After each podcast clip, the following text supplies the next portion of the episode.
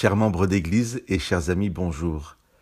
Nous avons au début du chapitre 3 du livre des Actes le récit de la guérison d'un infirme de naissance par Pierre, qui, accompagné de Jean, se rendait au temple à l'heure de la prière. Luc, l'auteur du livre des Actes, nous dit que cet homme guéri ne quittait plus Pierre et Jean et que tout le peuple en émoi accourait vers eux.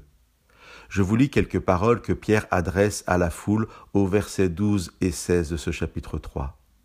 Hommes d'Israël, pourquoi vous étonnez-vous de cela? Pourquoi nous fixez-vous comme si c'était nous qui avions fait marcher cet homme par notre propre puissance ou par notre piété? C'est par la foi au nom de Jésus que ce nom vient d'affermir cet homme que vous regardez et que vous connaissez.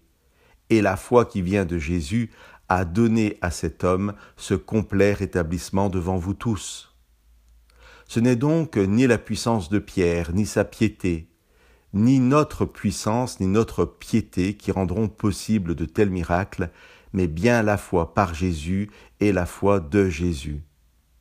Mais comprenons-nous bien la puissance de guérison mise en œuvre dans ce récit.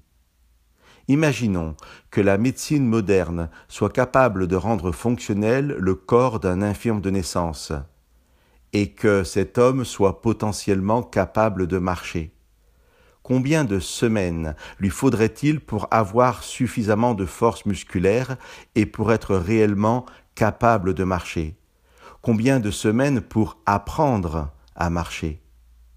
Écoutez comment nous est rendue la guérison de l'infirme de notre histoire. D'un bond, il fut debout et il se mit à marcher. Il entre dans le temple, marchant, sautant et louant Dieu. Voici, cher ami, la puissance du nom de Jésus. Ce n'est pas une simple guérison, mais une véritable recréation.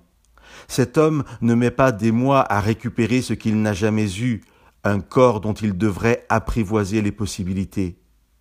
Et mieux qu'un nouveau-né qui doit apprendre à maîtriser son corps, lui, infirme de naissance, naît d'un bond à une vie nouvelle, marchant et sautant comme s'il l'avait toujours fait. Telle est la puissance de Dieu. Telle est la puissance de Dieu dans nos vies. Quelles que soient nos infirmités, quels que soient nos manques, et d'aussi loin que nous croyions les avoir, Jésus peut être le recréateur de nos vies.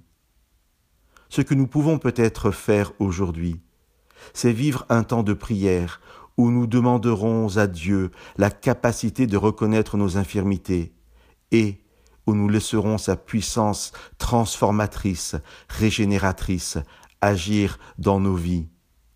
Que Dieu vous bénisse.